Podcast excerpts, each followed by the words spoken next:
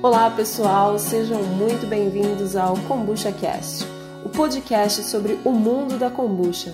Meu nome é Mônia Gomes e espero que você conheça um pouco mais sobre esse universo incrível.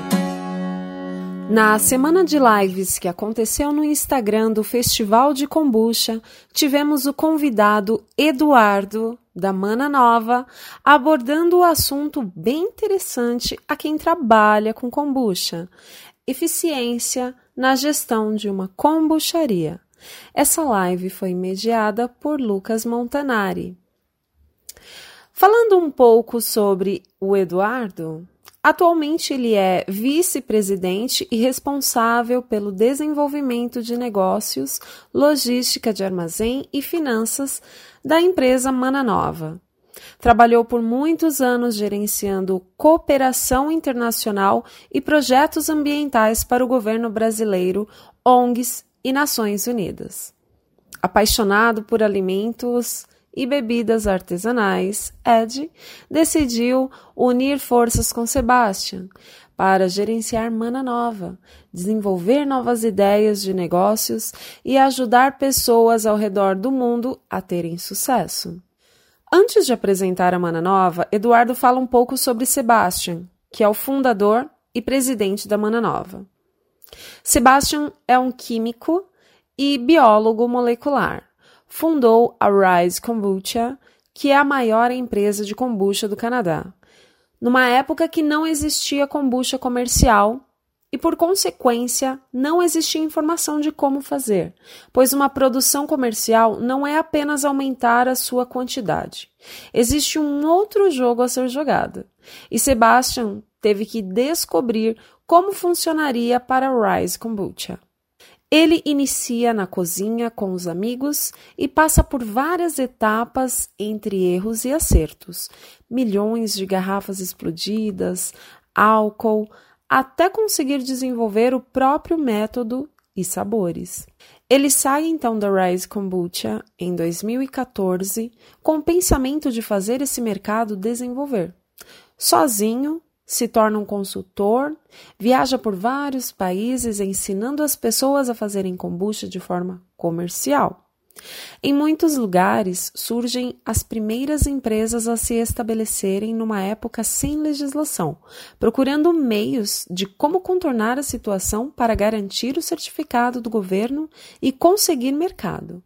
Em 2016, Sebastian procura Eduardo e juntos começam a desenhar a nova Mana Nova. Buscam estratégias para fornecer um melhor serviço a mais pessoas que tenham projetos de como começar uma produção. Na mesma época, Tomás, atual diretor de produção da Mana Nova, perde um emprego e pede uma oportunidade para o Eduardo. E nesse momento, os três iniciam uma nova fase da Mana Nova. A missão da Mana Nova é ajudar empresas a crescerem e se estabelecerem. Por exemplo, uma pessoa quer abrir uma kombucharia, mas não tem fundos para custear a fábrica e quer iniciar uma venda. A Mana Nova pode ajudar fornecendo sabores escolhidos em barris e assim tal pessoa inicia a sua venda. Tiveram um acordo com uma cooperativa em Montreal uma cooperativa de cervejeiros onde seis cervejarias pequenas se juntaram para aumentar a produção de suas cervejas e todos faturarem com isso. A Mana Nova não tem uma marca de kombucha, mas produz principalmente para essas cervejarias que vendem kombucha na torneira. A Mana Nova tem métodos para produzir kombucha para terceiros e cada um coloca sua marca é algo muito novo ainda, mas que muitas marcas grandes que estão no mercado já o fazem. Uma marca específica possui vários produtos que geram a sua marca naquele mercado, mas não são eles que produzem. Na área da kombucha, observa-se uma ascensão. As grandes marcas estão chegando nesses produtores de kombucha. Mas para se produzir para alguém que ainda vai fazer essa revenda para outro ponto de venda, aqui no Brasil ainda falta muita tecnologia. Falta conhecimento sobre essa ciência da produção industrial para conseguir ter um produto de qualidade, com baixo custo e que atenda ao mercado. e que também possa competir com refrigerantes, cervejas, que são as bebidas cujo público possa se direcionar a esse produto. O Brasil precisa dessa formação industrial técnica para o kombucha ter esse valor mais acessível. O que significa o nome da empresa Mana Nova? O Sebastian é judeu, então ele trouxe esse aspecto cultural para o nome da empresa. Mana, maná, comida. O poder que Deus deu para o povo judeu no deserto para se alimentar, uma comida sagrada. Seria uma nova comida.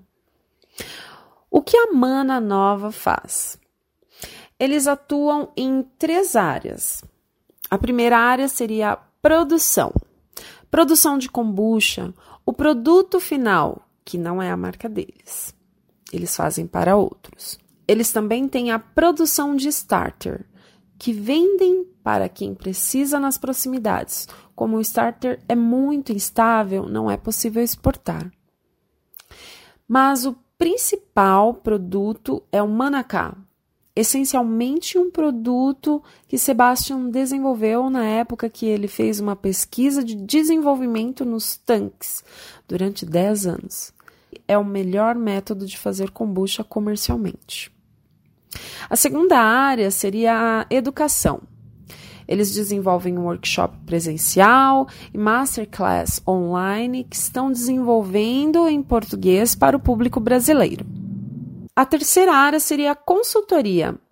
A Mana Nova iniciou-se fazendo consultoria para todo tipo de cliente, pequeno, médio e grande, e assim para diferentes tipos de pessoas que estavam fazendo kombucha, desde aqueles que estavam iniciando. A Mana Nova percebeu que é um serviço caro e que muitas vezes as pessoas fazem pouco investimento. Pequenas empresas às vezes não conseguiam pagar, mas queriam tal conhecimento. Então, uma solução foi criar um curso online, onde eles pegam todo o conhecimento para quem está começando e fazem a masterclass. Deixando a masterclass para esse tipo de público, a consultoria ficou voltada para projetos maiores. Mostram equipamentos para kombucharias, para pessoas de todos os níveis de expansão industrial, microcombucharia ou uma grande kombucharia. Mostra uma visão de expansão além da capacidade. Diante do crescimento da kombucha no mundo, surge uma questão: como está o mercado de kombucha fora do Brasil? A visão da Mana Nova, que trabalha em todos os continentes, percebe que os Estados Unidos é o maior produtor de kombucha do mundo, seguido pela Austrália e depois Canadá. No Brasil, tem aumentado muito, desde o micro, nano, algo que está crescendo muito. Tem a ABECOM, que vem desenvolvendo um excelente trabalho, conseguir um certificado específico para kombucha, algo que não existe em nenhum outro lugar.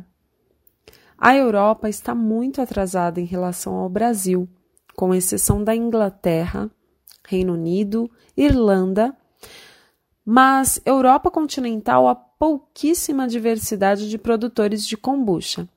Questão do produto em si, é interessante ver como na Austrália tem o domínio de três empresas muito grandes que vendem kombucha, inclusive em outros países, mas são kombucha de baixa qualidade, pasteurizada, e esse tipo de kombucha tem um espaço no mercado. Assim como tudo tem um valor, mas não pode ser apenas isso. As pessoas precisam saber que existem outros tipos de kombucha e que kombucha pasteurizada seria apenas um tipo.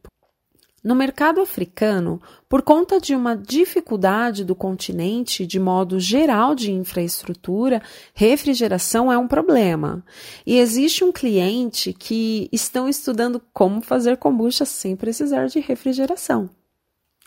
A maioria de produtores de kombucha do Canadá começam a vender kombucha em mercados locais.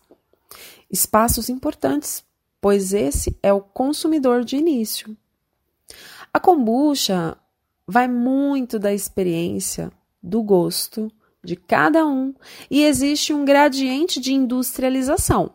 De um lado, temos a produção mais tradicional possível, caseira, produção pequena, no jarro, na cozinha, e no outro aspecto, você tem a kombucha pasteurizada. Entre esses dois extremos, você tem vários métodos e processos de fazer kombucha comercialmente autênticos. Não perdem a autenticidade e há espaço para todos no mercado. Qual o seu sonho? A ideia do seu sonho sempre vai ser válida. Não existe certo ou errado. Esse vai ser o seu mercado. Se o seu objetivo for só vender no seu bairro, na sua cidade, esse é o seu objetivo. Existem maneiras de fazer kombucha pensando nesse mercado. Se o seu objetivo é outro estado, país, seria um outro tipo. Essas escalas serão diferentes uma da outra e tem espaço. Depende da vontade de cada produtor. Onde o seu querer quer chegar? Você quer largar o seu emprego e viver disso? Se sim, quanto você precisa de renda para poder viver feliz? E para ter essa renda, quanto você precisa vender? Quanto você precisa produzir? Qual o tipo de público você precisa? E aí você trabalha com metas. Essas são algumas das perguntas para quem quer abrir a sua kombucharia.